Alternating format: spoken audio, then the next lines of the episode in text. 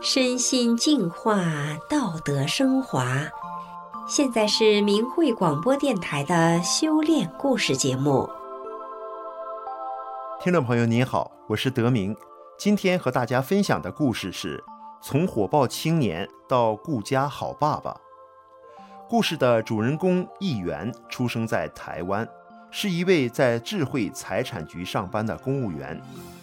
在父母不断争吵下成长的一员，曾经是一个控制不住自己脾气的叛逆少年。上了大学之后，花花绿绿的大学生涯更让他追逐享乐、放浪形骸。但是大二时的一次打工经历，扭转了他不断堕落的人生，不仅让他获得了健康的身体，还让他考上了收入稳定的公务员。更成为了一个为家庭付出的顾家好爸爸。那么他遇到了什么样的转机呢？让我们一起来听一听他的故事。从议员有记忆开始，他的父母就是照三餐吵架，吵不出结果就打架，在无止境的争吵环境下长大的议员。曾经以为所谓的家庭就是一个动不动就吵架的地方。议员从小到大都生活在这样一个硝烟味弥漫的高压环境里，长期的耳濡目染下，也养成了容易暴怒的性格。他不知道什么是真诚和善良，只是复制着父母日常吵闹的模式长大。所以他一生气就学大人的样子，辱骂、丢东西。像大人打他那样去打小动物，还会在心里盘算着别人对自己如何不好，之后要怎样向对方报复，总是斤斤计较着利益的得失。长大后的议员叛逆自大，在母亲的严厉管教下，更加重了他的不满，冲突总是一触即发。有一次，议员闹脾气。妈妈重打之后，还把他赶出了家门。那时的议员既愤怒又绝望，想以自杀作为报复，但又怕受伤会痛，于是躺在河堤的斜坡上思考怎么死可以比较轻松一点，却始终想不到一个办法，还被路边突然开过的汽车吓了一跳。后来，议员接触了飙车，他发现。这是暂时抛下怨愤不安的好办法。当时他没有驾照，就偷拿车钥匙出去飙车，在时速一百二十公里、疾驰如飞的快感中，他感到最撕心裂肺的痛楚都被迅速抛诸脑后。从此，他迷上了这种沉浸在速度中的感觉。上大学后，在四人一间的男生宿舍。议员又迷上了网络游戏和色情，五光十色的刺激蚕食鲸吞着他的理智。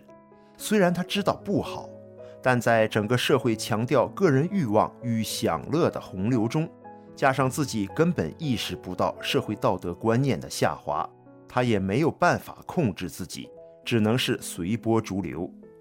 面对自己颓废的生活，他有一种很强烈的无力感。想突破现状，却感到无所适从。他还因为好几科学分不及格而差点被退学。议员在家庭感受不到温暖，在学习上遇到的挫折又让他失去动力。他像一个无头苍蝇一样的无助乱转，或是上网玩线上游戏，又或是到处找异性交往，渴求情爱。再不然就是沉迷于飙车，他感觉自己的人生是一条坎坷曲折、找不到方向的路，不知道自己到底该何去何从。内心深处感到极度无助的他，在人生的道路上彷徨无措。他期待能有人向他指点迷津，告诉他这一生的挫折与苦闷究竟是为了什么。大二下半年。议员来到台北打工，在同事阿姨的热心推荐下，他上了法轮功的九天学习班。在学习班上，议员知道了原来衡量好坏人的标准是真善忍，也明白了做人的真正的目的就是返本归真。上完学习班后，议员也看完了大法书籍《转法轮》，他的世界观在短短几天内发生了天翻地覆的变化。他知道了自己应该要尽量与人为善，做事情也要尽量考虑对方的感受，因为那才是人的善良本性。议员觉得自己终于明白了来到世上的意义。以前他不知道自己为什么活着。总是感到有强烈的失落感。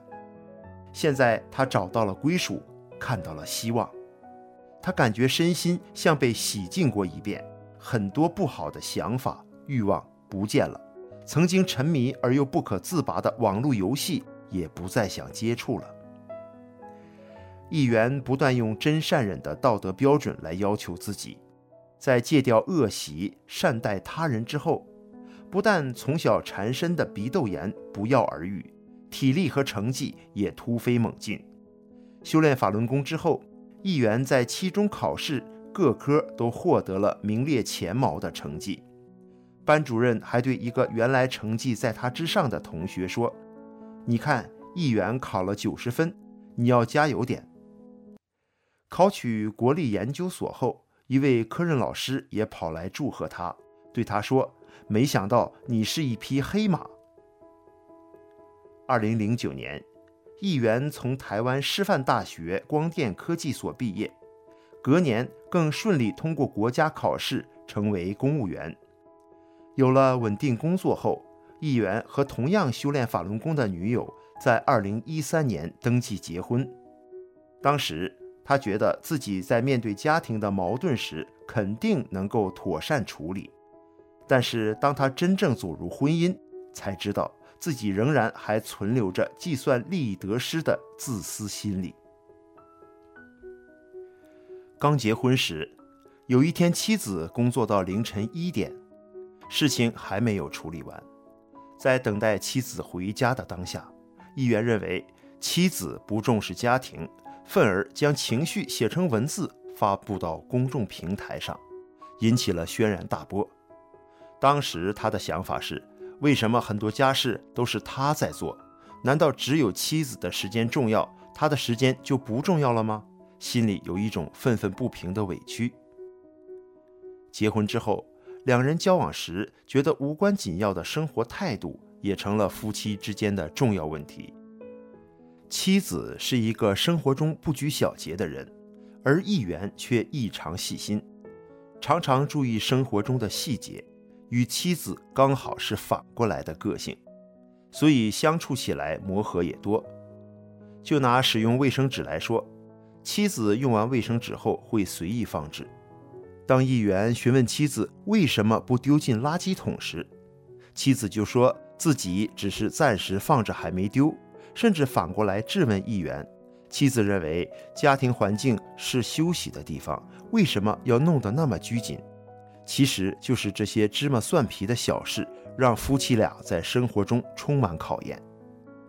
经历多次争执后，议员意识到，尽管自己认为有理，尽管对方是自己的妻子，他也应该要尽量为对方着想，不能强迫妻子接受自己的思维方式。议员想起自己小的时候父母的争吵模式，其实也是双方都认为自己在理。彼此强迫对方而造成的。而议员虽然在修炼法轮功的过程中知道要善待他人、为他人着想，但他从小在耳濡目染中学到的挑剔的细节、得理不饶人的自私习气，还是在婚姻生活中影响着他。了解到自己仍然有许多自私心理的议员，再度遇到生活中的摩擦时，就会提醒自己。一定要善意地理解对方，他不要让自己的婚姻像父母那样重蹈覆辙。他期许自己遇到和自己想法冲撞的事情时，都能够善意理智地站在对方的角度来处理。神奇的是，当他决定要善意理解妻子而表达想法时，妻子也出现了改变，愿意主动地配合他了。议员感到惊喜之余，也知道了，这就是善的力量，像是温暖的阳光，能够融化掉重重的心灵屏障，让自己真诚的想法传达到对方的心里。回首从小到大的生命历程，议员对自己小时候惨不忍睹的家庭经历，始终认为是一段不堪回首的伤痕。然而，母亲在这样一个高压、无助而且折磨人的环境下，把议员养大成人。对于已经生儿育女的议员来说，更加能够体会母亲在养育他的过程中从未说出的辛酸与辛苦。过去的经验让他更愿意为孩子、为家庭付出，体会到了父母的不易。议员在心中对父母有着深深的感谢。